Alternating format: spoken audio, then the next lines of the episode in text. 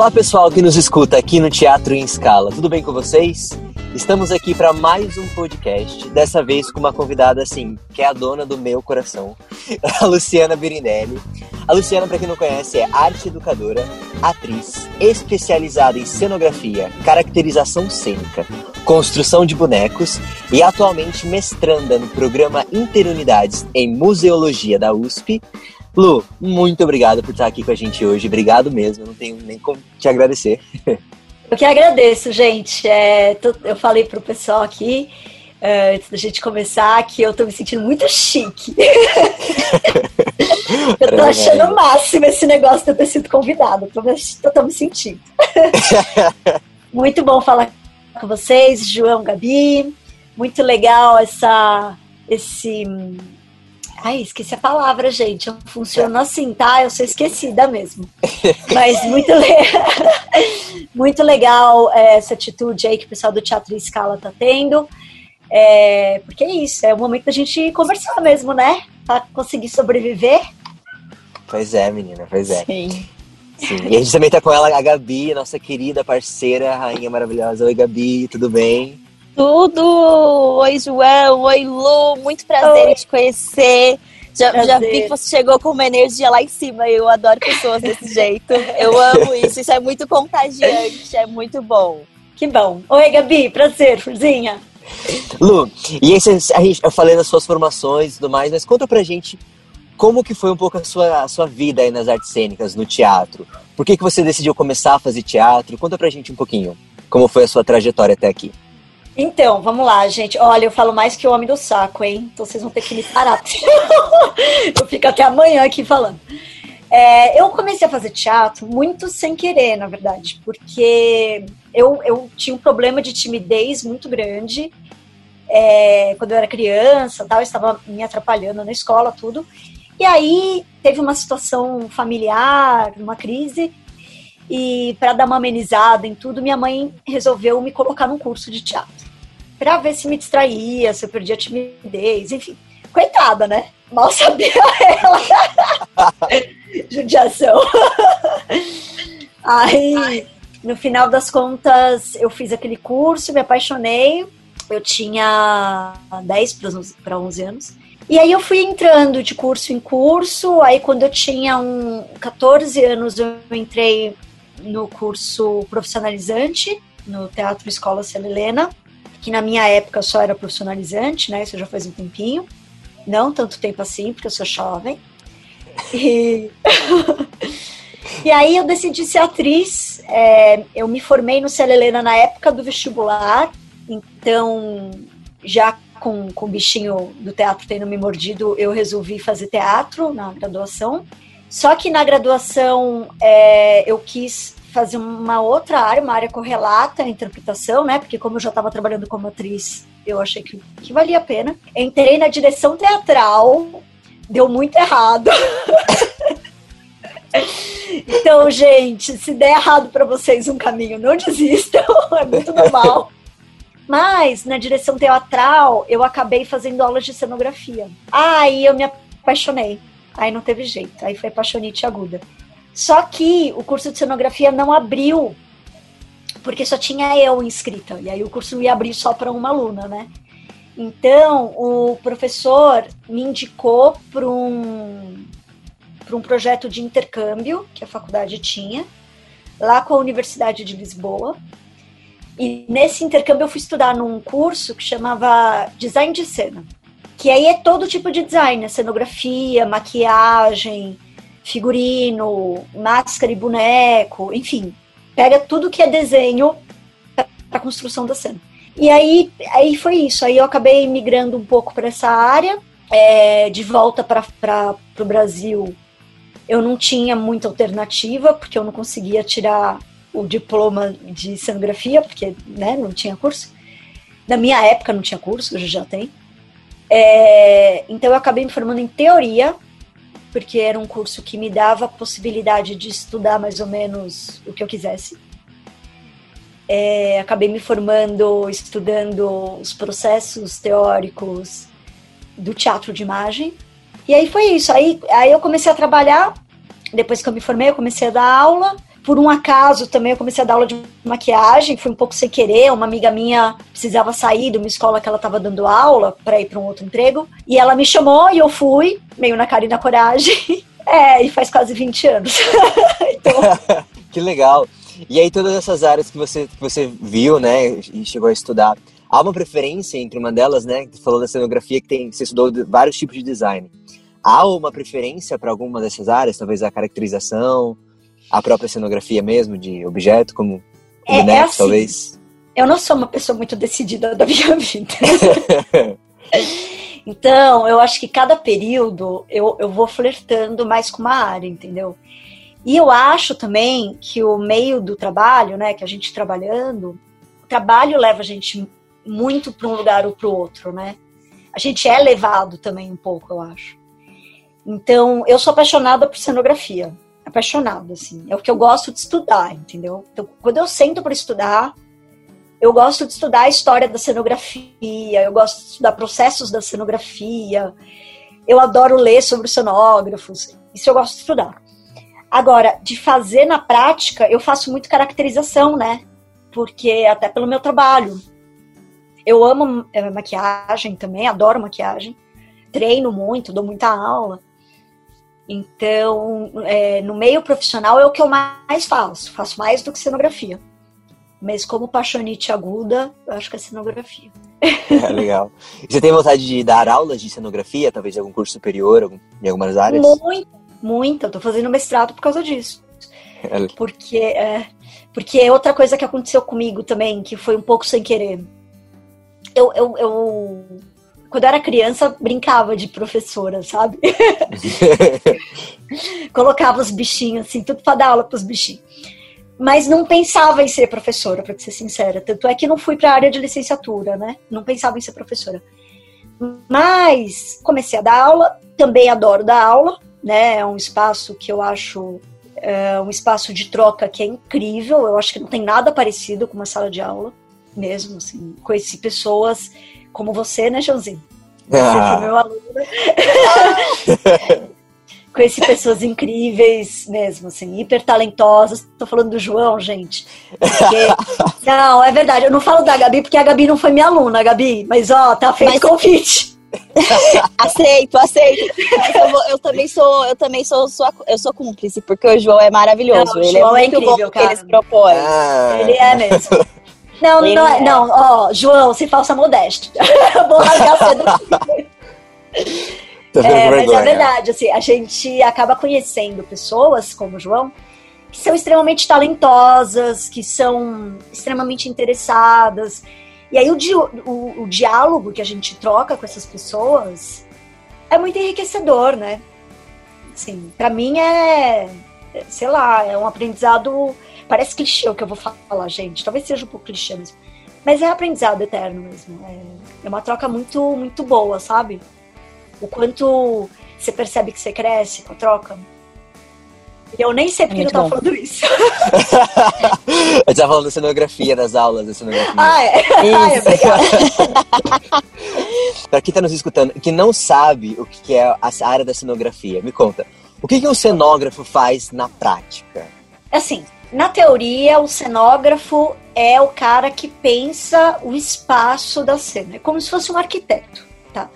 O que, que eu digo na teoria? Porque aqui no Brasil, como o nosso teatro é, é muito jovem, é, e como a nossa formação ela ainda está em formação, o nosso cenógrafo brasileiro acaba fazendo um pouco de tudo, um pouco de design de cena no geral. Ele acaba pensando tudo adereço, figurino, um pouco, né? A gente tem os figurinistas todos, não estou tirando mérito, pelo amor de Deus.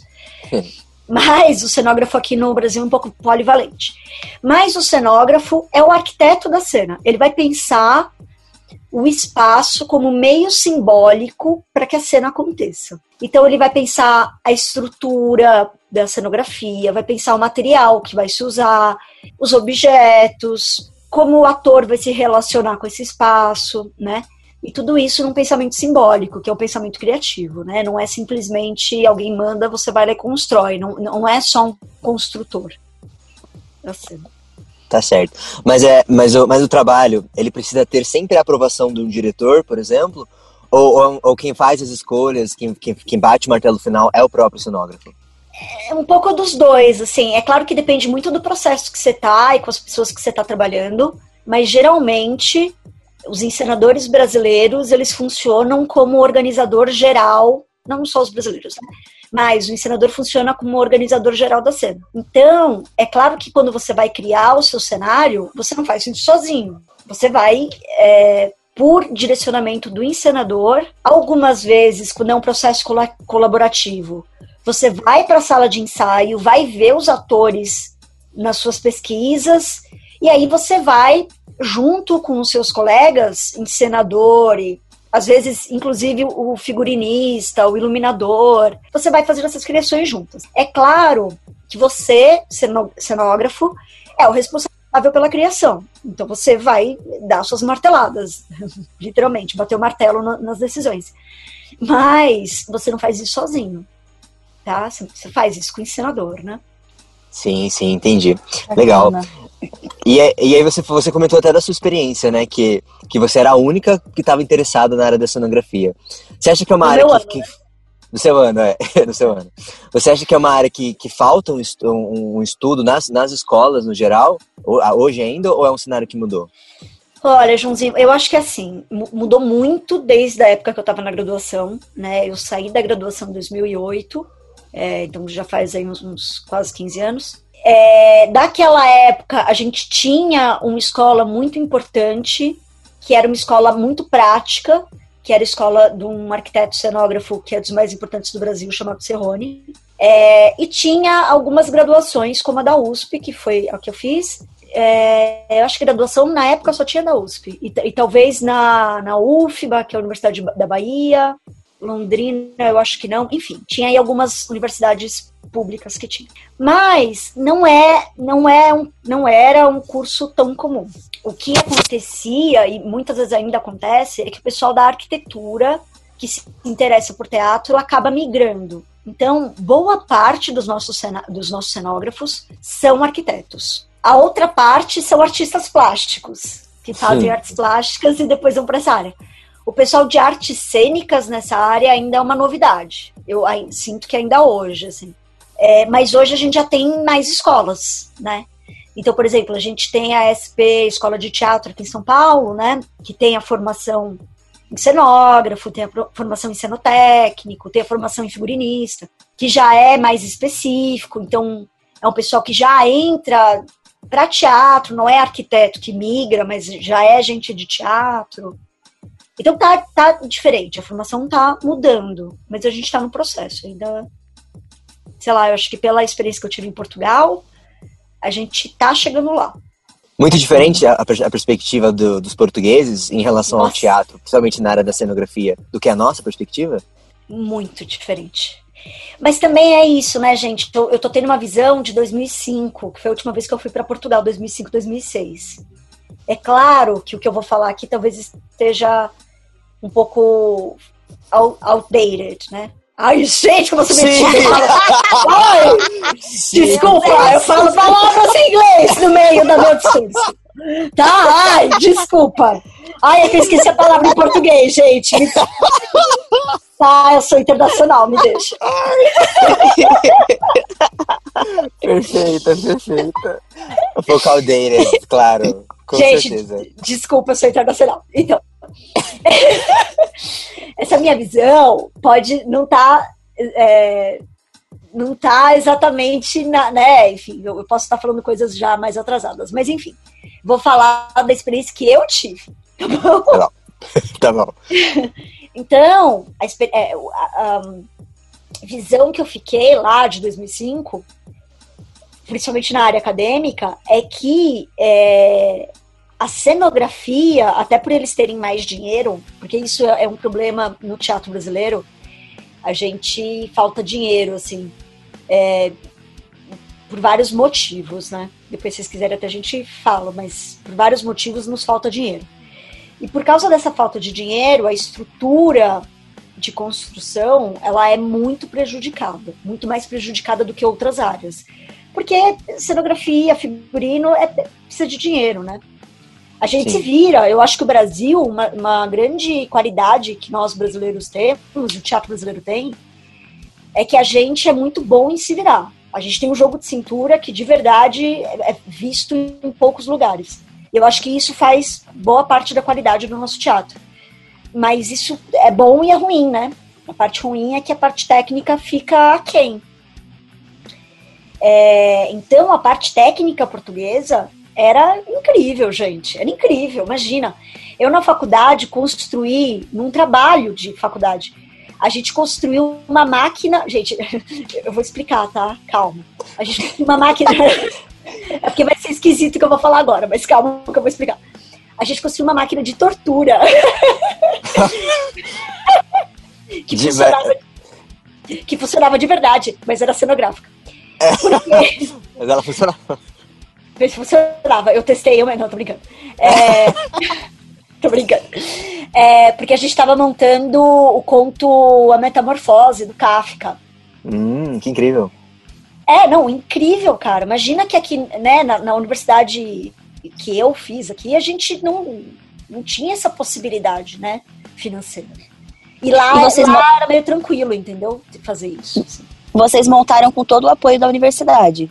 É, a gente não pôs a mão no bolso. E a Eu nunca vi isso acontecer aqui. Eu nunca vi isso Tá me acontecer aqui. entendendo? Você tá me entendendo? Sim, É, sim, agora fica tudo mais claro. É, é. E era universidade pública, Universidade de Lisboa, Universidade Pública. Então tem isso, assim, o dinheiro disponível era maior. Gente, não estou falando nessas épocas bizarras que estamos vivendo. É provável que hoje eles estejam passando por problemas tão grandes quanto os nossos por causa da pandemia, né? Sim, Mas, né, naquela época era assim. Então é isso, assim, eu acho que tecnicamente o dinheiro nos falta. E isso, como desenvolvimento, afeta. Não tem como não afetar. Agora, nós somos extremamente criativos e extremamente persistentes. O que faz do nosso teatro é. Ai, gente, me desculpem, portugueses. Ai, que polêmico. O que eu vou falar agora? Mas. Não, sério, assim, as peças que eu vi lá, quanto à qualidade estética, artística, é, a gente joga um bolão aqui no Brasil. Vou falar que a gente joga um bolão. A gente tá bem na fita. Mas é isso, falta dinheiro, entendeu? Entendi, entendi. E sobra E criatividade. É, é, eu acho que sobra um pouco a gente conseguir se virar a qualquer custo. Assim. Eu tô lendo a biografia, a autobiografia da Fernanda Montenegro. Vocês já leram? Sim, perfeita. Gente, todo mundo tem que ler. Primeiro porque essa mulher representa a história do teatro brasileiro, né? Sem, sem Muito. sombra de dúvida. Né? E é uma, é uma personalidade que tá aí pra gente conversar, vivo, enfim. E ela fala, assim, desde que ela era mocinha, quando começou a fazer teatro, os perrengues que ela passou são perrengues que as companhias passam até hoje. E, cara, faz 60 anos, né? Que ela passou É, pa- por pa- parece que os tempos não mudam para algumas coisas, né? Não É, evolui. acho, acho que mudou muita coisa. Acho que mudou. Não, não acho que a gente estagnou. Mas eu acho que até por uma questão política, né? Pelas políticas culturais que a gente sempre teve no Brasil, e que entra governo, sai governo, a gente sabe como é capenga, é, eu acho que a gente ou se vira ou se vira, né? Ou se vira ou não faz. É Verdade. claro que na época dela, em 1960, 1950, eu acho que era pior, assim. Eu acho que a gente passou por algumas, mas a gente ainda passa muito perrengue, né? A gente ainda- Sim. Sim. a gente passa por perrengue. Isso é verdade. E além dessa questão. uma companhia, vocês sabem disso. né? É, não, total. É verdade. A gente é a imagem disso que você falou, né? De falta cri- sobra criatividade e falta verba. A gente É. sobra criatividade, a gente tem mil planos, mil É. coisas no papel para fazer. Só que aí você, se você se depara com a parte financeira que não é lá as mil maravilhas, mas você se vira nos 30 e a gente vai fazendo como dá. É, é que isso é super- na verdade é, é grave para a profissionalização do negócio, né? Porque assim, Uhum. falta dinheiro para a gente construir um espetáculo. Ok, falta dinheiro. Agora, falta dinheiro para os profissionais, o que é mais grave, na verdade. Porque aí a gente tem que ter um bilhão de empregos, um bilhão de trabalhos, e o nosso tempo e a nossa energia acabam ficando escassos para fazer teatral. Então a gente se reúne de noite, de madrugada, de fim de semana. né, se reúne na, na, no tempinho que os atores, artistas têm, que não estão trabalhando é, no seu ganha-pão. Em outras coisas. É. e isso é complicado, né? Porque você, sei lá, a gente não, não consegue. Parte da profissionalização dos nossos artistas é afetada, né? Total, total. Eu acho que isso é o mais grave, né? Sim. Eu, eu, sempre, eu sempre fiquei muito na cabeça, né? Tipo, estudando teatro oriental, né? lendo o Yoshoi, dessa galera, falando, não, porque os atores 8 horas por dia, 10 horas por dia. Fala, gente, que lindo! Sim. Não é uma realidade. Pra Sim, gente não é uma realidade. Não, pra gente jamais. A gente não, consegue sábado e domingo, né? É, mas... Não, mas... Quando consegue, né? Porque às Quando vezes consegue. sábado é afetado. E as custas de tempo que você teria para estudar, por exemplo. Pois é. Não é? Exato. Então, é. sei lá, você fala, você escuta pessoas de teatro falando: ah, o ator tem que estudar, o ator tem que estudar, gente. Isso é uma Muito. afirmação que eu faço. Eu trabalho com com estudo, né? Com escola. O ator tem que estudar. Não existe artista que não estuda. Mas é isso. O tempo que a gente tem para estudar, a gente também está trabalhando. Então isso é uma coisa que afeta na nossa profissionalização, entende? Né? Sim. Sim. Por muito te... eu, eu passei isso por muito tempo de, de trabalhar e não, e não conseguir Hoje, hoje eu já, já sei organizar um pouquinho melhor e consigo dar uma dividida. Mas por muito tempo eu tive que trabalhar e eu fazia escola, só que eu não conseguia me dedicar além do horário que eu estava na escola de teatro. Então, é. muita da parte que às, às vezes a teoria falta pra gente, no sentido da gente entender o que a gente tá fazendo na prática. E, e eu passei isso por muitos anos. Tipo, muitos anos eu fazia porque eu tava fazendo, mas a teoria não era assim aquelas coisas. E aí quando eu troquei de escola, que também não não dá para reclamar, porque por muito tempo eu fiz o que eu pude fazer e eu sou muito grata pelo que eu pude fazer lá no começo, que foi o que me trouxe aqui hoje. Mas aí quando você troca de escola, que tem um período um pouco maior de aula, que aí você começa a ter uma consciência de estudo, daí começa a fazer o quê? A hora que você está estudando é a hora que você está no trem indo para o seu trabalho, sabe? É esses os momentos que você tem para estudar teoria, para você é, é, guardar é. texto, fazer. Então é esse tempo que você tem para se planejar e se preparar para o que vai acontecer naquelas quatro, cinco horas que você tem no fim de semana para se dedicar a isso. Então é muito se vira nos 30 o que a gente faz, assim, o, o, que, o quanto a gente precisa para se preparar, é muito se vira nos 30, independente é. do que você escolhe aí nessa área, né? Por isso que eu acho que o artista brasileiro ele tem essa grande qualidade, porque apesar desse perrengue todo, a gente faz coisa boa, né? Mas é um perrengue, né, gente? E sei lá, é, né, o João sabe, eu, eu, uma das coisas que eu dou aula é a história do teatro. Até pela, né, eu acabei indo para teoria, como eu falei para vocês, né? Acabei me formando em teoria, então logo que eu me formei, eu comecei a dar aula de história. E na aula de história, é essa briga, assim, a gente, pelo amor de Deus, lê, gente, pelo amor de Deus, vamos discutir, porque vocês não podem fazer arte inconsciente. A arte é poderosíssima, é, né? Ela é vital para o ser humano repensar suas questões, repensar o passado, pensar o futuro para não fazer besteira, tanta besteira que a gente faz, né? Que a gente está decidindo tudo. Sim. Mas essa essa parte histórica, eu, eu, eu, particularmente, eu amo estudar a história do teatro, né? Teatro brasileiro, então, é minha fascinação. Eu sou, nossa, eu amo. Se eu, se eu tiver um tempinho assim, que eu não tenha um cronômetro e planejado o que eu vou fazer, que eu sou obrigada, eu tô estudando história do teatro. Então, é muito. É muito legal você ver como, quando a gente estuda a história do teatro, a gente, como artista hoje, muda. É. Como isso afeta o jeito que a gente vê e faz a nossa própria arte. É é. Tudo que já passou. Por isso que eu acho que eu, eu gosto muito da história do teatro do Brasil, porque eu acho que enriquece os nossos. Não, não deixando de fora do resto do mundo. Pelo contrário, tudo que a gente tem hoje depende de todas essas é, pessoas é, que vieram antes da gente. A gente é uma consequência, né? Exato. Mas quando a gente coloca a história do nosso povo, do, dos nossos artistas antepassados, eu acho que o que a gente faz hoje fica muito mais rico tem é muito mais é, significado. É uma construção de uh, identidade, é uma construção de consciência.